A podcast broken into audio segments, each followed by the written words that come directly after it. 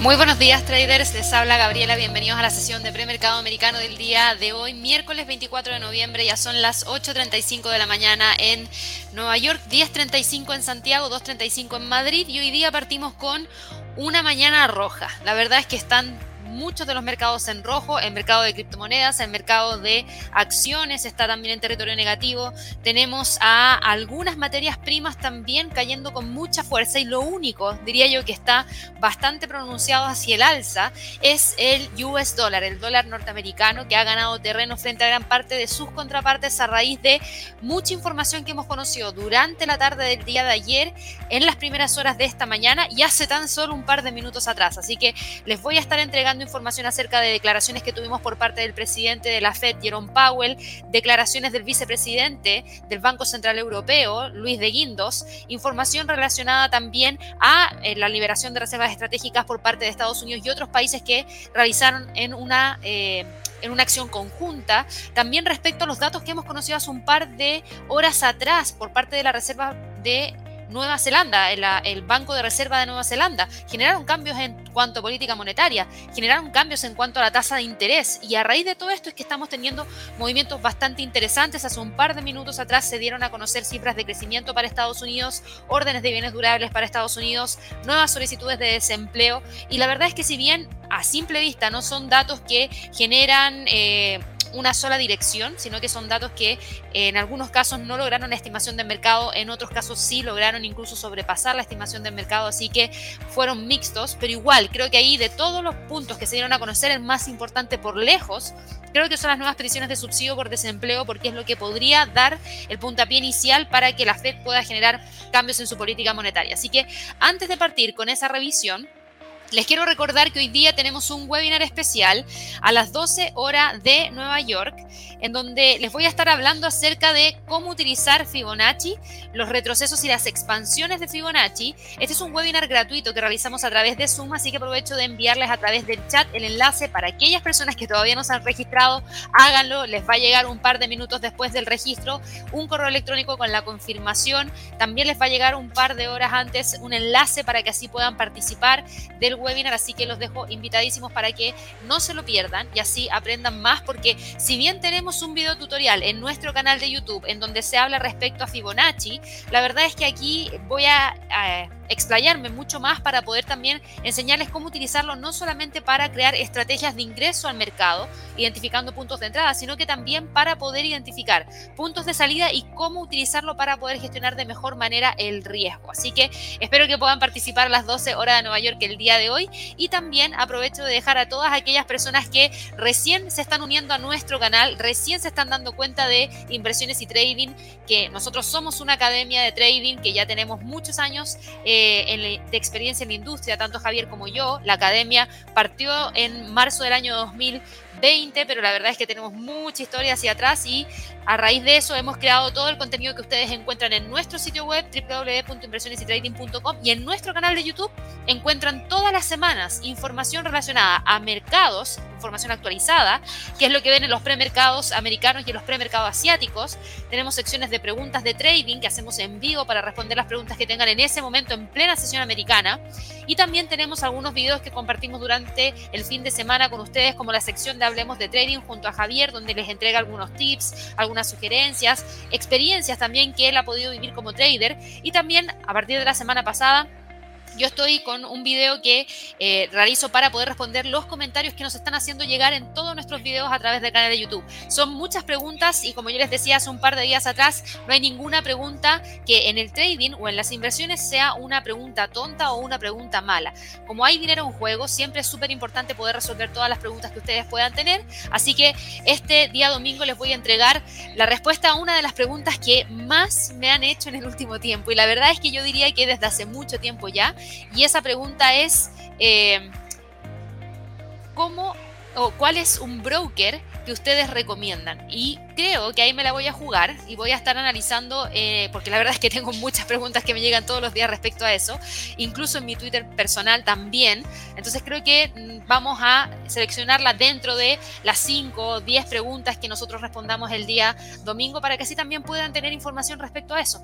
Así que no se lo pierdan este domingo cuando estrenemos ese video de respondiendo a sus comentarios en nuestro canal de YouTube. Espero que se suscriban, espero que le den clic a la campanita de notificaciones, espero que nos regalen un like, se los agradecemos muchísimo. Para todos quienes quieran hacerse miembros del canal, recuerden que al lado del botón de suscripción está el botón de unirse, ahí pueden hacerse miembros del canal y participar de la sección de lluvia de trades todos los días lunes a las 11 horas de Nueva York y prontamente, yo les he mencionado, vamos a estar lanzando algunas promociones exclusivas para los miembros del canal. Espero que disfruten la sesión de premercado americano del día de hoy y me voy de inmediato a revisar qué es lo que está pasando. Voy a partir con el calendario económico, porque dentro de todas las cosas que yo les mencioné que hemos tenido como información en las últimas horas, Ayer tuvimos una información súper importante que tenía que venir de la mano, y no que tenía que venir, sino que vino de la mano del el Banco de Reserva de Nueva Zelanda. Y el Banco de Reserva de Nueva Zelanda anunció su decisión de política monetaria y subió su tasa de interés en 25 puntos base. ¿Qué es lo que pasó con el dólar neozelandés frente al dólar? ¿Tuvimos movimientos importantes? ¿No tuvimos movimientos importantes? ¿Cómo se movió? Y si ustedes se fijan, el dólar neozelandés frente al dólar no se movió hacia el alza. ¿Qué es lo que nos dice la teoría? Y ojalá que ustedes aprendan de estos ejemplos. La teoría nos dice, si un banco central sube una tasa de interés, lo que debería pasar es que inmediatamente su divisa se aprecie frente al resto porque hace que sea más interesante para los inversionistas que buscan ganar a través del interés, mover su capital hacia ese país, lo que significa una mayor demanda de la divisa. ¿Y qué es lo que estamos viendo hoy día? El dólar neozelandés no se mueve al alza, por el contrario, se mueve hacia la baja.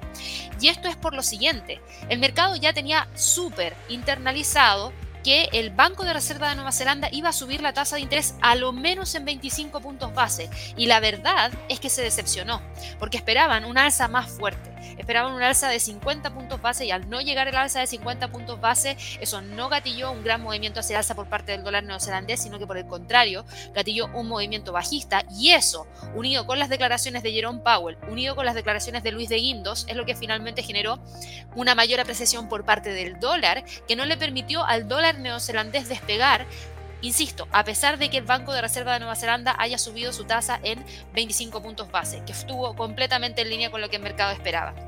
En cuanto a niveles técnicos para el dólar neozelandés frente al dólar, la tendencia sigue siendo bajista y la trae desde el 29 de octubre, rompió los 0.6950, rompió los 0.69 hoy día y está en búsqueda de los 0.6860. Ese es el próximo nivel de soporte. Fíjense, la configuración técnica es muy similar a la configuración técnica que tiene el dólar australiano frente al dólar norteamericano muy, muy, muy similar. La diferencia está en que hoy día el australiano frente al dólar no cae 0,85%, a diferencia del dólar neozelandés frente al dólar que sí cae 0,85%. Insisto, la razón tras la caída viene de una mayor fortaleza por parte del dólar y por otro lado de una debilidad por parte del dólar neozelandés por una decepción de no ver un alza de tasas de interés más fuerte que 25 puntos base. Eso es lo que generó el movimiento bajista porque si es que empezamos a tener cambios de política monetaria de más flexible más restrictiva por parte de Estados Unidos, rápidamente Estados Unidos podría alcanzar la tasa también de Nueva Zelanda y si comparamos a ambas economías, la economía de Estados Unidos está mucho mejor que la de Nueva Zelanda y es lo que finalmente genera esta presión un poco más marcada hacia la baja. También aquí hay que destacar que si bien no hemos tenido datos provenientes desde eh, China, que es uno de los principales socios comerciales de Nueva Zelanda, sí eh, hemos visto que ha perdido un poco el ritmo y hay muchos casos de contagio en China, lo que podría también significar una pequeña ralentización por parte del el gigante asiático, lo que podría también dañar un poco el ritmo de recuperación de Nueva Zelanda. Entonces, por eso también tenemos esa depreciación por parte del instrumento. Ahora, yo les mencionaba, tenemos fortaleza por parte del dólar porque hemos tenido declaraciones de dos eh, figuras súper importantes dentro de dos entidades de bancos centrales también muy relevantes. Y las últimas noticias que hemos tenido van directamente apuntando al tema de la inflación, que hace meses que nosotros veníamos evaluando, y yo recuerdo cuando estaba en mi casa en teletrabajo, que no fue hace mucho, pero igual yo les decía, la inflación a mi parecer no es tan transitoria como se ve porque está afectando a toda la economía a nivel general y no solamente por el precio del petróleo, sino que tiene que ver con muchos otros factores. Y lo que hemos tenido en las últimas últimas declaraciones es que el presidente de, la Reserva Federal, Jerome Powell, se comprometió a utilizar las herramientas de política del banco para evitar que se consolide una mayor inflación.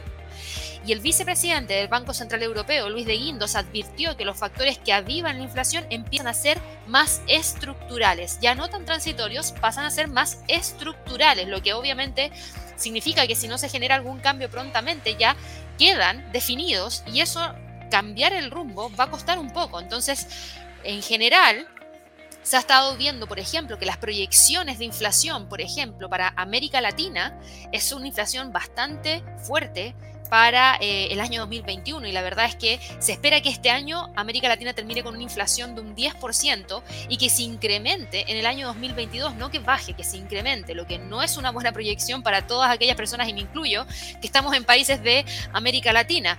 Eh, tenemos el lío de la cadena de suministro que continúa a medida que los costos de las materias primas se vuelven cada vez más altos, es decir, van creciendo y eso obviamente que genera mayor presión inflacionaria. Con todo esto en se va a prestar o se iba a prestar mucha atención a todos los datos que se iban a entregar hoy día por parte de Estados Unidos. ¿Por qué? Porque aquí podríamos tener información respecto a lo que podría eh, generar la FED en la próxima reunión. Y por eso ahora vamos a hacer el cambio a revisar qué es lo que ha estado pasando con los datos de Estados Unidos. Y hoy día conocimos órdenes de bienes duraderos en términos subyacentes que quedaron en 0,5%, en línea con lo que el mercado esperaba. No hubo ninguna variación. Gasto de consumo personal subyacente 4,5%. Órdenes de bienes durables en términos generales. Aquí sí tuvimos una caída y este es un mal dato porque quedó en menos 0,5%. Creo que no es tan malo porque así también ayuda a respirar un poco este alto consumo que se está dando y finalmente ayuda a que también genere un pequeño freno a la inflación. Producto Interno Bruto, yo diría que es un buen dato en general, porque si bien no logró el 2,2%, está por sobre el 2% del mes anterior, es decir, la curva sigue siendo hacia el alza y no está retrocediendo ni se está quedando plana. Todavía tiene una pequeña pendiente alcista. El indicador de precios de bienes y servicios incluidos en el Producto Interno Bruto quedó en 5,9%, subió de 5,7% a 5,9%. Y si ustedes se fijan, las nuevas peticiones de subsidio por desempleo, este dato, que es el que la Fed siempre nos dijo, no, es que hasta que no tengamos máximo empleo no vamos a retirar los estímulos, bueno, cada vez se está viendo que nos estamos acercando más al máximo empleo. Entonces, ¿hasta cuándo va a seguir la Fed diciéndonos exactamente lo mismo? Si vemos en el gráfico que en las últimas semanas lo único que ha mostrado este dato es una pendiente bajista y la caída de esta semana es considerable. El dato de la semana pasada que se reportó fue un dato de 268 mil cuando se revisó el dato, había un poquito más de nuevas peticiones de subsidio por desempleo, pero no estuvo tan alejado de lo que se había reportado. Quedó en 270.000 después de haber sido revisado. Y ahora sí que se pegó una caída importante, quedando incluso por debajo de los 200.000. Entonces, claramente hay gente que está volviendo al trabajo y cada vez hay menor cantidad de personas que están quedándose sin empleo. Entonces, estaríamos llegando al prontamente al máximo empleo. Y fíjense que lo que podríamos decir ahora es que la gente que no está empleada es porque no quiere trabajar, porque oferta hay, pero no quieren llenar esos cupos que hoy en día existen. Entonces, ¿hasta qué punto la Fed puede seguir defendiendo su inacción ante la posibilidad de llegar al máximo empleo. Vamos a ver qué es lo que nos eh, dice en la próxima reunión y en los próximos días Jerome Powell, pero igual, las declaraciones que tuvimos el día eh, hace un par de horas atrás fueron eh, muy específicas diciendo que utilizarían las herramientas de política del banco para así evitar que se consolide una mayor inflación. Para el resto de la jornada, ¿Qué es lo que vamos a conocer? A las 10 de la mañana tenemos el dato más importante del día de hoy que aunque aquí ustedes lo ven como un dato que está marcado como cifra de mediano impacto, yo creo que es un dato que van a tener que mirar como dato de alto impacto y no de mediano impacto, que es el índice de precios. ¿ya? Eh, el índice de precios, que es el PCE, que hoy día se va a entregar y esta es la medida de inflación preferida por la Fed. Por eso digo, aquí está tildado como algo de mediano impacto, pero yo creo que hoy día sí que va a estar siendo mirado muy de cerca y mucho ojo, porque si la cifra llega a ser muy alta, sí que tiene mayor presión la Fed para poder actuar en el corto plazo. Y por eso, en los últimos días sí tuvimos declaraciones por parte de miembros del FOMC diciendo que podríamos tener un tapering que termine más temprano que lo que se esperaba y ya hay muchos que apuestan por la primera alza de tasas de interés con una gran probabilidad para junio del año 2022 que era cuando debía finalizar el tapering que es el retiro de los estímulos de Estados Unidos. Así que ojo con las 10 de la mañana. También tenemos las ventas de viviendas nuevas en ese momento, también tenemos la confianza del consumidor de la Universidad de Michigan y las expectativas de consumidor de la Universidad de Michigan. Tampoco podemos olvidar los precios eh, del gasto en consumo personal subyacente que vamos a conocer en términos mensuales a esa misma hora. Toda esta batería de fundamentales se entregan hoy día en un par de horas más y se entregan hoy día porque también mañana parte el día eh, parte de las festividades de Thanksgiving, el Día de Acción de Gracias, entonces eso obviamente que también genera menor liquidez dentro del mercado, menor movimiento y por lo mismo se entregan los datos hoy día. Por eso teníamos tanto dato para Estados Unidos. Ahora, volviendo un poquito a lo que estaba pasando con el dólar neozelandés frente al dólar, volviendo un poquito a lo que estaba pasando con el mercado Forex, que se acuerdan que hace un mes atrás nosotros tuvimos un curso de Lux que era enfocado en Forex. Bueno, para esto nos estábamos preparando, para este momento. Si no tomaron ese curso porque no podían en ese momento, bueno, recuerden que siempre tienen la opción de ir a nuestra academia de trading, www.inversionesytrading.com, vayan a la sección de cursos de trading y vayan a revisar el curso de trading en Forex o mercado de divisas. Claro, se perdieron las sesiones de live trading 100% enfocadas en el mercado Forex, pero igual tienen el curso y en este curso hay una sección que les va a servir mucho para este periodo en el que estamos entrando ahora. Y ese periodo en el que estamos entrando ahora tiene que ver específicamente con este tema, fundamentales específicos del mercado Forex, reuniones de bancos centrales, cifras de crecimiento, datos de empleo, tasas de inflación. Aparte de eso, que es lo que deberían entender cómo funciona para así saber afrontar estos fundamentales que probablemente sean lo que vaya a mover al mercado de divisas durante el primer trimestre del 2022 y obviamente en estos últimos, estas últimas semanas que nos quedan ya del año 2021. Además de eso, van a poder acceder a conocer algunas estrategias basadas en análisis técnico, gestión de riesgo específico para el mercado Forex, análisis fundamental y un montón de otras cosas más. Así que les vamos a enviar ahí a través del chat el enlace para que puedan revisar con bastante detalle todo el contenido del curso y no se lo pierdan, porque si se perdieron el curso de Lux del mes pasado, pucha, la verdad es que lo lamento porque estaba principalmente pensado para esta temporada, la que se viene ahora, en donde vemos a un dólar neozelandés frente al dólar que está acumulando un retroceso fuerte a pesar de un alza en la tasa de interés. ¿Por qué? Porque los fundamentales no son tan fáciles de leer, hay que combinar varias cosas y en ese curso se explica eh, cómo combinar ambas cosas también. Entonces, bueno, el dólar neozelandés frente al dólar, que yo sé que no muchos me preguntan, pero sí me habían llegado preguntas el día de ayer. Estén atentos al soporte en 0.6860.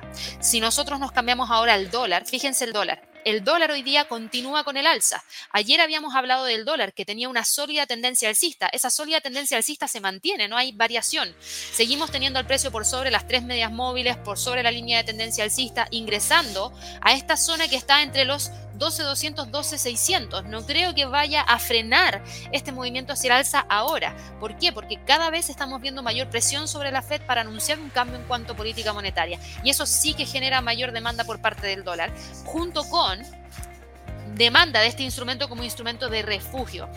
El dólar es la divisa más líquida del mundo. No hay alguien que en su vida haya tenido quizás un dólar, por lo menos un dólar ha pasado por la mano de alguien o algún centavo de dólar en algún momento. Y la verdad es que si ustedes van a cualquier parte del mundo, en cualquier parte del mundo van a poder cambiar dólares. No necesariamente van a poder ir a cualquier parte del mundo y cambiar rand sudafricanos o cambiar pesos chilenos o cambiar otras divisas. Pero el dólar sí. Y de hecho hay algunos países que cuando tú vas al supermercado y pagas, puedes pagar en dólares a pesar de que no sea la moneda oficial del país. Puedes pagar en dólares y en el supermercado se hace el cambio en la misma caja. Entonces, por eso digo, esta es la divisa más líquida y cuando hay incertidumbre dentro del mercado por cómo podría reaccionar el mercado accionario a raíz de cambios en cuanto a política monetaria, desde una política monetaria flexible hacia una restrictiva, que es lo que eventualmente podría pasar ahora, es cuando tenemos mayor demanda porque los inversionistas quieren tener liquidez en sus manos y no activos que no sean fáciles de cambiar o fáciles de liquidar. Entonces por eso se demanda más dólar. Em, tenemos al US dólar subiendo con mucha fuerza, por ende, ¿qué pasa con el euro dólar? cayendo y tocó el objetivo 1.2 así que súper bien ahí para el euro dólar me quedo contenta con ese par porque excelente súper bien técnicamente y súper bien en base a fundamentales. No hay duda de que el euro dólar tiene tendencia bajista. No hay duda de que el euro dólar entró en una zona que ya hemos visto en el pasado. Y el precio en algunos momentos tiene o en realidad el precio tiene memoria. Los traders también tenemos memoria y nos acordamos de lo que pasa, lo que ha pasado en la historia hacia atrás. Y yo les mencionaba, esta zona de acá es la que a mí personalmente me tocó vivir entre el año 2015 y el año 2017. Yo me acuerdo muy bien cuando estábamos acá, yo decía, está fome porque el precio está aburrido. Fome es sinónimo de aburrido, por si acaso. Está eh, aburrido porque no quiere salir del rango. Y claro, porque yo buscaba tendencias, pero ese rango no es para nada despreciable y es lo que el precio potencialmente podría empezar a construir. ¿Y por qué digo que no es despreciable? Porque estamos hablando de movimientos que se dieron hacia abajo y hacia arriba, por lo menos en tres oportunidades, donde se movió más de un 9,18%. Entonces, no es despreciable tomar ventaja de algo de esta envergadura. Si ustedes se fijan, yo tracé para el euro dólar en este gráfico mensual un Fibonacci que va desde los mínimos de marzo a los máximos de enero del 2021 y el precio está rompiendo ya el 61.8% del Fibonacci, está a punto de romper los 1.12 y el próximo nivel de soporte que nos entrega el Fibonacci, y yo diría que también muy cerca la acción del precio, está en los 1.1050, 1.10. Mucha atención con el euro dólar, porque además, además, si rompe los 1.12, nos rompería también la línea de tendencia bajista nuevamente hacia abajo, es decir, reingresaría a la tendencia bajista que, trae, que traía desde agosto del 2008. Entonces, presten mucha atención a los 1.12. No es un nivel poco relevante, es un nivel demasiado relevante y ahí es donde hay que estar atentos a poder identificar alguna oportunidad. Así que eso es lo que tengo para el euro dólar. La libra dólar, por otro lado, también está presionada hacia la baja. Yo les había dicho, la libra dólar, la libra esterlina está peleando la fortaleza frente al dólar para ver cuál de los dos bancos centrales va a actuar primero. Se le ha puesto mayor presión a la Reserva Federal y como el, dólar es un poquito más líquido que la libra esterlina, también gana terreno, pero fíjense que la libra dólar igual se mantiene sobre niveles de precio clave y no está ingresando a los niveles que se tenían anteriormente y de hecho trata de mantenerse por sobre los 1.33. Si es que llega a romper los 1.3350, el próximo soporte está en los 1.33. Y el dólar yen, por otro lado, que justo ayer me preguntaban cuándo va a corregir, yo les decía ayer, si es que seguimos teniendo información respecto a política monetaria eh, por parte de la Fed viendo que vaya a ser más restrictiva con elevación de tasas de interés, con retiro más rápido de los estímulos, no veía razones por las cuales el dólar tenía que frenarse frente al yen. Y de hecho ayer logró cerrar sobre los 115 y hoy día logró alcanzar un máximo en 115,25. Entonces está completamente alineado con los fundamentales y con el análisis técnico, que ambas cosas le están entregando un mayor movimiento hacia el alza, es decir, una tendencia alcista. Así que no creo que vayamos a tener ahora mismo una corrección fuerte, pero si es que la llegamos a tener, el primer nivel de soporte más importante está en los 114,70. Ahí tenemos un doble cero, tenemos una resistencia del pasado y tenemos un 23.6% de un retroceso de Fibonacci. Quería partir con el mercado Forex, porque no siempre parto por el mercado Forex, pero ahora sí que se está volviendo súper entretenido, porque estamos entrando a esa etapa para la que nos preparamos, insisto, a principios de este mes con ese curso de Lux de Forex. Ahora, para fin de diciembre, tenemos otro curso que es el curso deluxe de índices. ETFs y futuros. ¿Por qué? Porque como va a haber tanta incertidumbre dentro del mercado, probablemente operar una, un activo en particular se vuelve un poquito más difícil, pero operar conjuntos de acciones puede ser también algo que les facilite un poco en las inversiones y el trading. Así que si quieren revisar esa información, recuerden ir a nuestro sitio web, a la sección de recursos exclusivos y vayan a curso deluxe del mes. Vamos ahora con lo que ha pasado dentro del mercado accionario, porque esta fluctuación que ha tenido el dólar viene por un lado por las declaraciones de Jerome Powell, pero también viene por un lado por las caídas que ha presentado el mercado accionario a nivel global, porque tuvimos movimientos bajistas en la bolsa en Europa y hemos tenido movimientos bajistas dentro de la bolsa americana también. vamos a partir con la bolsa europea, porque el Eurostox hoy día rompió y rompió el nivel clave de soporte, por ende aquí yo eh, me pongo a, a, mirar ya un sesgo mucho más bajista y una corrección mayor que podría llevarnos hacia los 4.200. Yo les decía, yo marco los niveles de precio clave en el gráfico para que me alerten y hasta ayer no había una alerta porque el precio lograba mantener, pero hoy día está rompiendo con tanta fuerza que claro que alerta. ¿Por qué? Porque las declaraciones del vicepresidente del Banco Central Europeo, Luis de Guindo, fueron muy potentes. Él dijo que ya se estaba viendo un tema estructural en inflación. Se estaba, él estaba advirtiendo que los factores que avivaron la inflación ya no son transitorios y empiezan a ser más estructurales. Y eso va a requerir que el Banco Central Europeo actúe. Y si el Banco Central Europeo actúa, las empresas que están en Europa podrían verse más presionadas, así como también se verían las empresas presionadas en Estados Unidos. Por ende, por eso es lo, estamos teniendo esto este movimiento bajista. Y por otro lado, la oleada de la pandemia en Europa está empujando a los gobiernos de la región a imponer más controles. Tenemos a Alemania que informó de nuevo un máximo en casos. Y sí, comparto con ustedes, porque muchos me dicen, y lo vuelvo a repetir siempre, porque también comparto con ustedes ese análisis. la vacuna no era para evitar los contagios, era para evitar los fallecidos y las hospitalizaciones. Pero igual, Alemania, miren el pic que tiene Alemania. Por favor, miren esa curva. Si yo fuera la presidenta de ese país, claro que estaría asustada a pesar de que tenga la población vacunada. ¿Por qué? Porque esto no se vio en el Reino Unido, esto no se vio en Estados Unidos es el único país que está presentando esa curva. Entonces algo pasa en Alemania, algo pasa, porque es una curva con una pendiente demasiado acelerada. Y esto sí que puede llevarlos a tener un problema más mayor y eso podría generar más ralentización en la recuperación económica justo en momentos en los cuales tenemos a la inflación que pasa de ser transitoria a algo más estructural.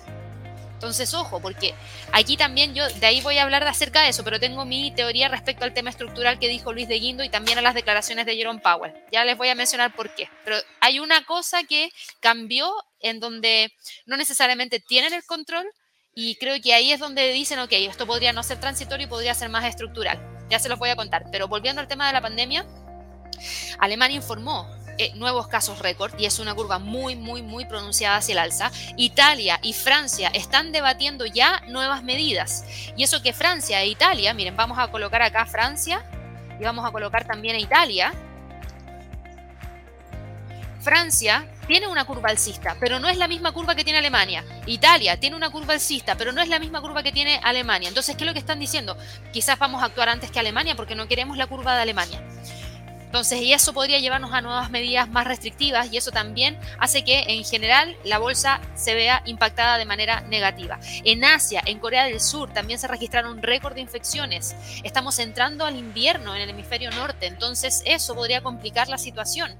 Eh, creo que ahí hay que prestar mucha, mucha atención. Y mirando al Eurostox, voy a solamente chequear si tuvimos algún fundamental de alto impacto y hoy día teníamos un par de fundamentales indicador IFO de confianza empresarial en Alemania, que la verdad es que fue un mal dato, cayó de 97.7 a 96.5, entonces no ayuda a frenar la caída. Las expectativas empresariales de Alemania también cayeron de 95.4 a 94.2, mal dato también.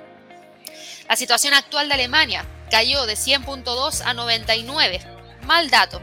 En general fueron malos datos para eh, la zona euro y eso es lo que también explica el movimiento tan marcado hacia la baja. Ojo con que el precio está cotizando en torno a los 4.240 y de continuar con la caída podría ir a buscar los 4.200 y 4.160 en extensión. El DAX, por otro lado, el DAX está hoy día también con una fuerte presión bajista y también aquí hay que prestar mucha atención porque el precio está reingresando a esta zona. Por ende, el próximo nivel de soporte lo tendríamos acá en torno a los 15.666 y el próximo nivel estaría en torno a los 15.500. Sí que aquí hay que prestar atención. Porque, insisto, tenemos tendencias de largo plazo que son alcistas, pero todos los que entraron hace un par de días atrás largos, la verdad es que estamos viendo un cambio. Estamos viendo un cambio de un movimiento alcista a uno bajista, por lo menos de corto plazo, con estos niveles de soporte como con mayor probabilidad de que se alcancen que los otros niveles que teníamos anteriormente. El IBEX de España, me sorprende el IBEX porque a pesar de las caídas que vemos en el Eurostox y en el DAX, el IBEX no está con esa caída, cae 0,52%, se queda entre los 8.850, 8.700 como niveles más importantes. Creo que ahí también tenemos que estar monitoreando muy de cerca los niveles que tenemos para el IBEX. Y el FTSE, el FTSE está cotizando también con un retroceso, esto es del Reino Unido, es la bolsa de Londres, no tiene nada que ver con Europa, pero igual. Igual cotiza hacia la baja porque el sentimiento se contagia y eso incluso se traslada hacia la bolsa en Estados Unidos. Y tenemos al FTSE cayendo desde los 7.300, respetando esta línea de tendencia bajista súper bien buscando la ruptura de los 7250 y tratando de ir a alcanzar los 7180. Vamos a ver si es que definitivamente lo logra o no, pero sí que hay una presión bastante marcada hacia la baja y esa presión marcada hacia la baja nos podría dejar con eh, el nivel de los 7180 más expuesto.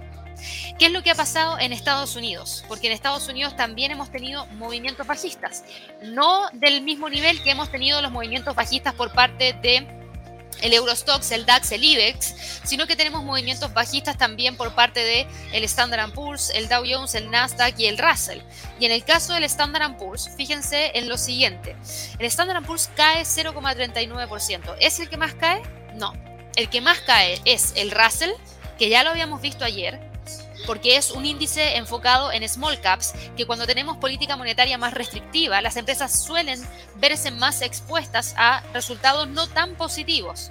Entonces, obviamente eso genera mayor presión bajista por parte del el Russell.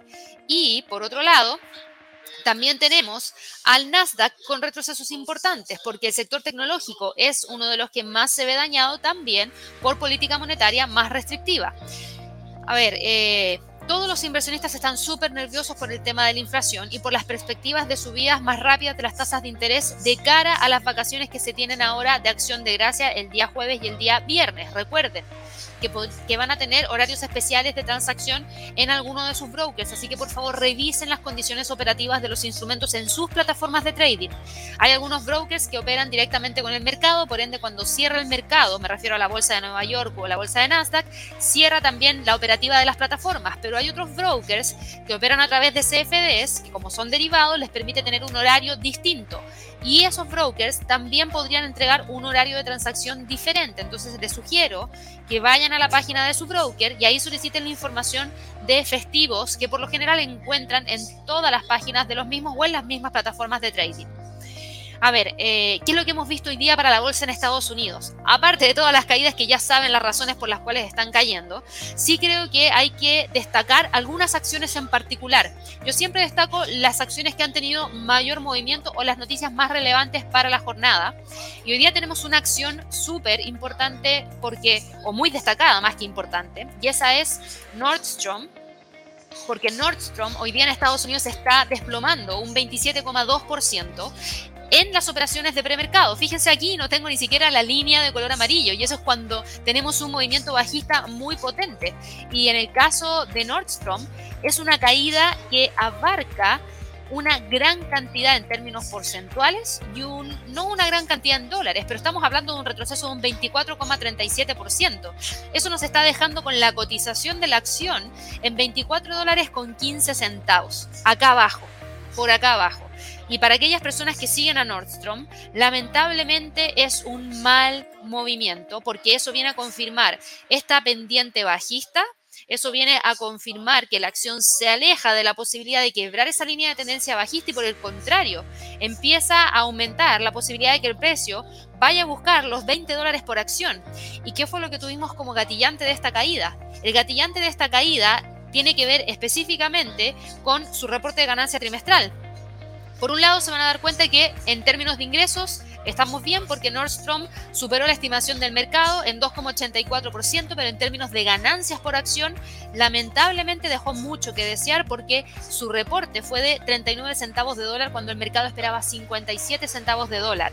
Y Nordstrom dijo que los costos laborales Ojo con esta palabra, los costos laborales habían mermado su beneficio trimestral y advirtieron que la escasez de productos en sus tiendas de descuento eh, podrían afectar la temporada navideña, que es una de las temporadas más potentes para Nordstrom.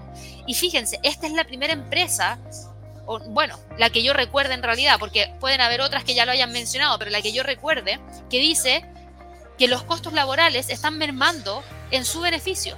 Y esto podría pasar con otras empresas también. ¿Por qué? Porque yo les mencionaba hace un tiempo atrás, Macy's tuvo que generar un gran plan de contratación porque la gente no quería trabajar, entonces subieron los sueldos mínimos, subieron los sueldos mínimos para captar atención, pero no solamente tuvieron que hacer eso, tuvieron que invertir en que aquellas personas que, por ejemplo, no sabían hablar inglés, bueno, no importa, te pago un curso de inglés y te entrego un título profesional después, un título que valide tu inglés. Entonces, no importa, pero ven, yo te lo pago y para otras personas les está entregando títulos profesionales, les está permitiendo seguir una carrera, tienen muchos beneficios y eso significa un gran nivel de inversión. Y eso que hizo Macy's lo ha tenido que hacer Walmart, eso que ha hecho Walmart lo ha tenido que hacer Nordstrom.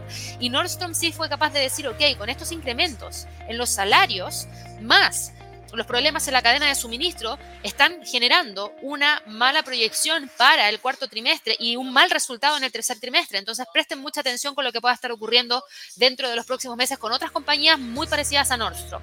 Tenemos también a Gap. Gap, similar, ¿cierto? Gap. Y Gap estuvo hoy día con un movimiento también importante. Gap tuvo hoy día una caída potente y eso se une también al sentimiento de premercado, pero Gap está cayendo un 20,8%, muy similar a lo que pasó con Nordstrom y está cotizando en este momento en 18 dólares con 62 centavos. Tuvimos el reporte de ganancias trimestral ayer, anoche, tras el cierre de la bolsa en Estados Unidos. Malas ganancias por acción, malos ingresos reportados. Y lo que más me preocupa son esos dos datos, porque a, pesar de todo el resto que uno pueda revisar, fíjense las ganancias por acción no lograron alcanzar a la estimación del mercado y quedaron por debajo de la estimación del mercado en un 43,76%. No estaban cerca de la estimación del mercado, estaban muy alejados y en cuanto a los ingresos, estuvieron por debajo en un 10,25%. Eso ya es un pésimo dato por sí solo. En cuanto a Gap, Gap eh, mencionó que esperan un golpe de hasta 650 millones de dólares en los ingresos debido a las interrupciones de la cadena de suministro. Es decir, otro más que dice la cadena de suministro es un problema. En este momento tenemos un problema con la cadena de suministro. Estas dos empresas dieron un tono sombrío al sector antes del fin de semana más importante que suelen tener, que es el fin de semana de acción de gracias, que da inicio a la temporada de vacaciones en Estados Unidos, que da inicio a las compras de fin de año en un momento en el cual la mayor cantidad de personas compra, no hay suministro.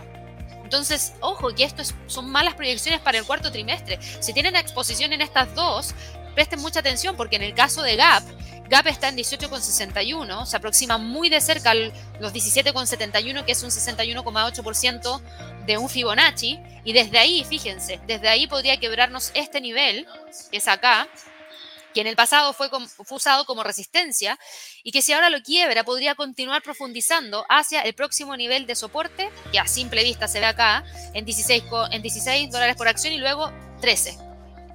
Ese sería eh, uno de los puntos más importantes que tenemos para Gap. Eh, esto es lo que pasa por un lado. ¿Es lo único que está cayendo? No. Y de hecho, hasta hace un par de minutos atrás teníamos caídas en algunos sectores que yo les hubiese dicho deberían estar moviéndose hacia el alza en base a lo que dice la teoría. Y esos sectores son, por ejemplo, el sector bancario, porque si tenemos mayor especulación respecto a alzas de tasas de interés, por lo general el sector bancario suele verse beneficiado y suele moverse hacia el alza, pero no es lo que está pasando. Hoy en día estamos viendo que Bank of America está cayendo 0,17% y nos está dejando con un precio de cotización de premercado en 47,42. ¿Es por el tema de la Fed? No, es por el sentimiento general del mercado. No me sorprende tanto porque el sentimiento es tan bajista que le cuesta a este tipo de compañías salir adelante. Además, ojo que esto, esto, este tema de la inflación está muy fuerte y podría impactar en mayor medida la economía si es que no se controla prontamente. Entonces, hoy día frena el alza, pero se queda ahí entre los 48 y los 47 dólares por acción. Tuvimos a eh, JP Morgan, que también estaba liderando las pérdidas con eh, más o menos el mismo movimiento que estábamos teniendo para Bank of America. Eh, creo que eso es algo que tienen que considerar también, que son retrocesos que no cambian, que no generan cambio de tendencia, pero que sí permiten un respiro. Así que ojo a ver si es que logra hoy día Bank of America por lo menos cerrar sobre los 47. Ahora, yo les decía, lo que más está cayendo hoy día es el Nasdaq. Y claro, porque los principales valores tecnológicos como Apple, como Microsoft, están cayendo fuertemente durante la jornada de trading del día de hoy y eso que todavía no abre la bolsa. Nos quedan alrededor de 17 minutos para que abra la bolsa en Estados Unidos. Y Apple, que la vamos a ver de inmediato, está cayendo 0,67%. Es decir, frena definitivamente esta alza que nos llevó a ver un máximo histórico y esta vela. Esta vela se está comportando, eh, en realidad no la vela, el precio y fíjense en esto, porque el precio es un reflejo de la acción del trader o de los inversionistas, pero unido con factores fundamentales terminan formándose. El análisis técnico, a mi parecer, no se forma solo, se forma obviamente a partir de señales, pero también por todo lo que ocurre alrededor. Porque si yo tengo este patrón de vela, con un gran rechazo en la parte superior, un cuerpo de la vela chiquitito y cerrando sin mecha en la parte inferior, de inmediato pienso venta. Listo. Pero al día siguiente la vela no fue en línea con esa caída, sino que logró rebotar desde los 159. Si hoy día hubiésemos tenido un mercado hermoso moviéndose hacia el alza, probablemente el precio hubiese logrado rebotar y moverse nuevamente hacia los 162. Pero como hemos tenido fundamentales, que lo único que hacen es presionar con mayor fuerza al sector tecnológico, tenemos hoy día a Apple cayendo. La caída nos deja en niveles de precio clave que nos permitan decir que estamos frente a una corrección mayor. Yo diría que no, porque todavía está sobre los 159.04, que es donde tenemos un 50% de una expansión de Fibonacci. En este momento cotizan 160 dólares con 38 centavos. Eh, para algunos traders el movimiento bajista hoy día podría ser la oportunidad de nuevos ingresos, pero tengan ojo con eso. Muchos dicen, no, es que si una acción cae tanto tengo que entrar comprando. ¿Qué te dice que no podría seguir cayendo? Nada. Y fíjense, ahora vamos a entrar a dos días de festividades en Estados Unidos. Personalmente considero que no, es, que no es el mejor momento. Y eso sí, no lo tomen como una recomendación de trading. Recuerden que ustedes, este canal no entrega recomendaciones de trading, entrega análisis e información de mercado. Y bueno, opiniones personales que en este caso son las mías.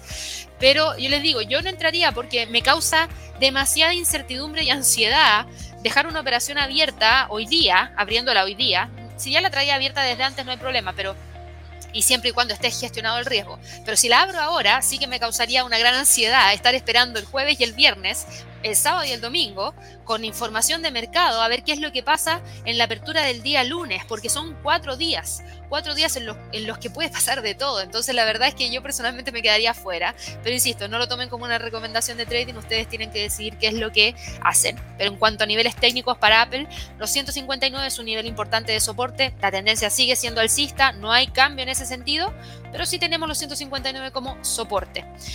¿Qué es lo que ha pasado con otras compañías? Eh, a ver, ¿qué otras compañías también tenemos? Creo que me gustaría ver qué es lo que va a pasar con Amazon después de este fin de semana, a ver si nos entrega algo de información respecto a las ventas, porque Amazon también se puede ver impactado por la cadena de suministros. No tengo tan claro que sea capaz de manejar de rápida manera los quiebres de stock que algunas compañías están presentando. Eh, tenemos, eh, por otro lado, movimientos importantes también por parte de Tesla. Yo ayer justamente les estaba compartiendo, no les estaba compartiendo, sino que les compartí en pasado, porque fue ayer, eh, ayer les compartí un artículo de Tesla, porque Tesla está, está en una montaña rusa, la verdad. Pasa moviéndose hacia el alza con mucha fuerza y después retrocede con mucha fuerza también. Y este era el artículo que les compartí en donde hablaba respecto a qué está pasando con Tesla, que hoy día, después de subir, cae 6%. Venía todo súper bien, veníamos viendo un premercado que se veía lindo porque iba continuando con el movimiento alcista, pero terminó dándose una voltereta. Y fíjense en esto, yo publiqué ese artículo de Tesla antes obviamente del cierre, no, sale la hora acá, pero fue mucho antes del cierre de la bolsa, y Tesla terminó con un cierre de 4,14%, es decir, logró respetar los 1060, que era uno de los niveles más importantes que habíamos destacado ayer, para ver el precio de cierre, ojalá por sobre ese nivel. Incluso fue capaz de cerrar por sobre los 1093,58. Es decir, los compradores no dejaron que el precio continuara cayendo. El tema está en que hoy día Tesla en el premercado sí continúa cayendo. Y ese es un tema, porque Tesla sí continúa cayendo y Tesla hoy día cae un 3,06% y nos deja ahora mismo en 1.075 dólares con 6 centavos la acción. ¿Qué es lo que ha pasado para Tesla? A ver, eh, entre las noticias que hemos tenido para Tesla, aparte de las que les informé el día de ayer, es eh, Elon Musk. La verdad es que es Elon Musk de nuevo. Lamentablemente es Elon Musk de nuevo y ya lo quiero sacar, personal, me gustaría sacarlo de la ecuación porque creo que genera mucho ruido en torno a Tesla y ya lo hemos visto durante los últimos dos años que cada cosa que hace Elon Musk, la acción reacciona. Es como Donald Trump cuando asumió el cargo de presidente en Estados Unidos, que incluso se habían creado índices para poder seguir todos los tweets que enviaba y el comportamiento del mercado. Habían algunos unos algoritmos que se habían creado para poder ingresar operaciones cada vez que Trump tuiteaba algo. Y Elon Musk para mí se está pareciendo mucho a Donald Trump, porque Elon Musk, después de que eh, el precio alcanzara el día lunes 22 de noviembre, el máximo en 1.201 dólares con 95 centavos la acción, Elon Musk vendió otras 934.091 acciones de la compañía por un valor de 1.050 millones de dólares porque ejerció las opciones de compra de 2,15 millones de acciones. Entonces, obviamente, eso iba a generar movimiento dentro del el mercado hoy día en el premercado. Entonces, hay que tenerlo presente también. Pero bueno, todavía sigue estando sobre los 1.060. Vamos a ver si se logra recuperar. Y tenemos también a otras compañías que no les ha ido tan mal hoy día, porque no todo es rojo, no todo el mercado está teñido de rojo. Tenemos a HP, eh, que los fabricantes de ordenadores HP y también teníamos movimientos interesantes por parte de Dell. Eh, que también entregó datos importantes durante la jornada de trading del día de hoy. HP, que es eh, como antes se conocía Hewlett Packard, está hoy día con un alza de 4,19% y nos deja con una cotización de la acción en 33,54. Bien, bien porque continúa con la tendencia alcista, así que ahora sí podemos trazar una línea de tendencia hacia el alza en base a estos dos niveles que tenemos acá. Súper bien. Y está muy cerca de los 34, está en 33,50. Entonces, si ustedes se fijan, acá en el pasado teníamos un nivel de soporte justo en 33,50. Si el precio hoy día logra cerrar sobre los 33,50, excelente porque podría ir a buscar el próximo nivel de resistencia en torno a los 34,86 y el próximo nivel en 36. Y en cuanto a Dell, que yo les decía, también está bastante bien en el premercado, porque no todo es caída por parte de la bolsa en Estados Unidos. Dell Technologies hoy día sube un 1,87% y está subiendo y nos está dejando con una cotización de la acción en 55,69. Ahora, ¿qué es lo que gatilló el movimiento hacia la alza para HP y para Dell? Es que ellos registraran un aumento de más de cuatro veces en los beneficios trimestrales en medio de la creciente demanda de ordenadores personales. Ellos sí entregaron un muy buen reporte trimestral, fue excelente en cuanto a ganancias por acción, ingresos, tanto para Dell como para HP. Eh, la verdad es que fue un muy buen reporte de ganancias trimestral y es lo que finalmente terminó gatillando el movimiento alcista. Fíjense HP, súper buenos los reportes trimestrales y ahora sí yo creo que ya empezamos a cada vez ver menos reportes de ganancias trimestrales, pero igual se destacan. Ahora, ¿cómo siguen los índices en Estados Unidos? El Nasdaq, si bien hoy día cae 0,75%, todavía no rompe los 16.000 y ese es uno de los niveles más importantes que yo voy a estar monitoreando para poder gatillar cualquier tipo de, de salida de posiciones largas. ¿Por qué? Porque hasta el momento se mantienen todas las líneas, se mantienen las medias móviles, se mantiene el soporte la ruptura de los 16.000 es lo primero que gatillaría una caída hacia el siguiente nivel que son los 15.800. Y recién ahí yo me encontraría con esta línea de tendencia alcista. Y si se llega a romper, recién ahí le pondría fin a esa tendencia hacia el alza. Entonces podría gatillarse después de los 15.800 una caída mayor. Si no se logra romper, no hay problema precio podría continuar con un movimiento alcista.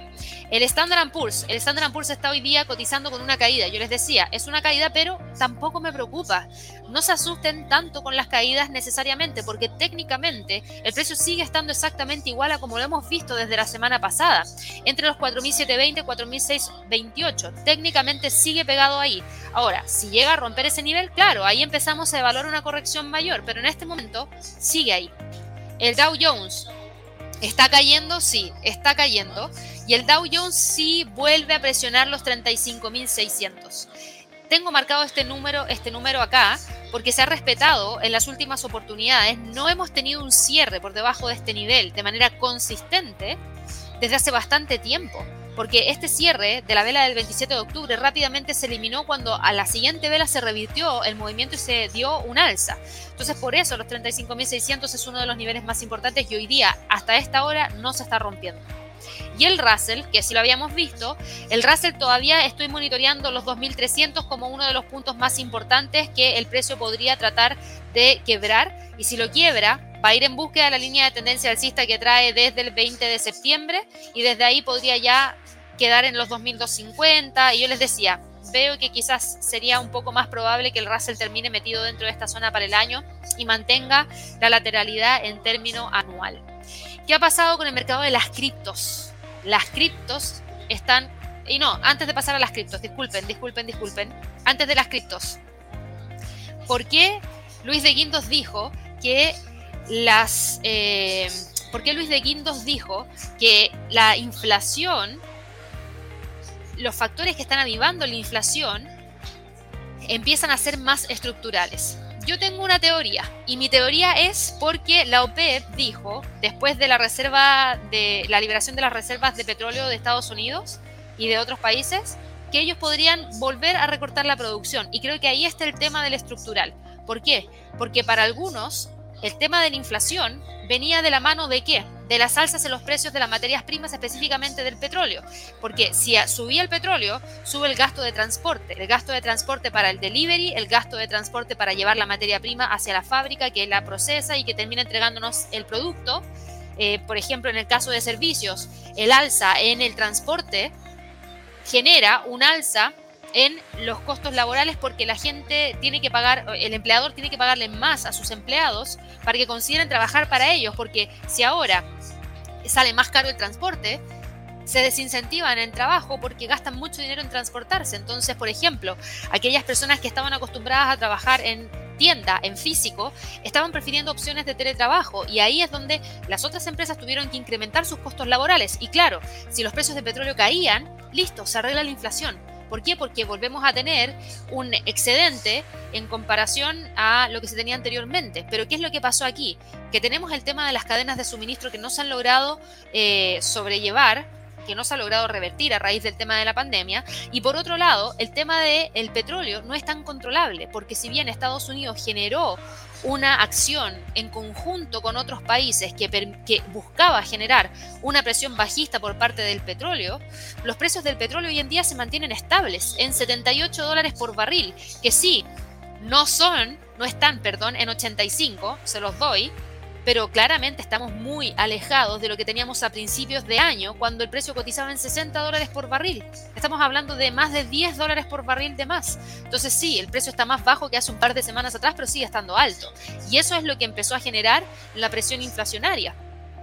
¿Y qué pasa? Que, claro, tuvimos la liberación de petróleo de las reservas estratégicas por parte de Estados Unidos, tuvimos eh, esta, esta acción conjunta en coordinación con China, con la India, con Corea del Sur, con Japón, con Gran Bretaña para intentar frenar los precios e enfriarlos después de que la OPEP ignorara los llamados que ellos que Estados Unidos le hizo a elevar sus niveles de producción, pero esta acción conjunta parece no tener impacto dentro del mercado porque tenemos a eh, la OPEP diciendo que si es que la demanda cae en los próximos meses por confinamientos, podríamos tener nuevos recortes por parte de la OPEP. Y eso significa que nuevamente se vuelve a equilibrar y si es que después vuelve a haber un aumento de demanda rápidamente, entonces rápidamente vamos a tener elevación de los precios. Ayer tuvimos datos provenientes desde las reservas semanales de crudo del API, como era martes siempre se da a conocer ese dato, y las reservas semanales de crudo del API mostraron un alza de 2.307.000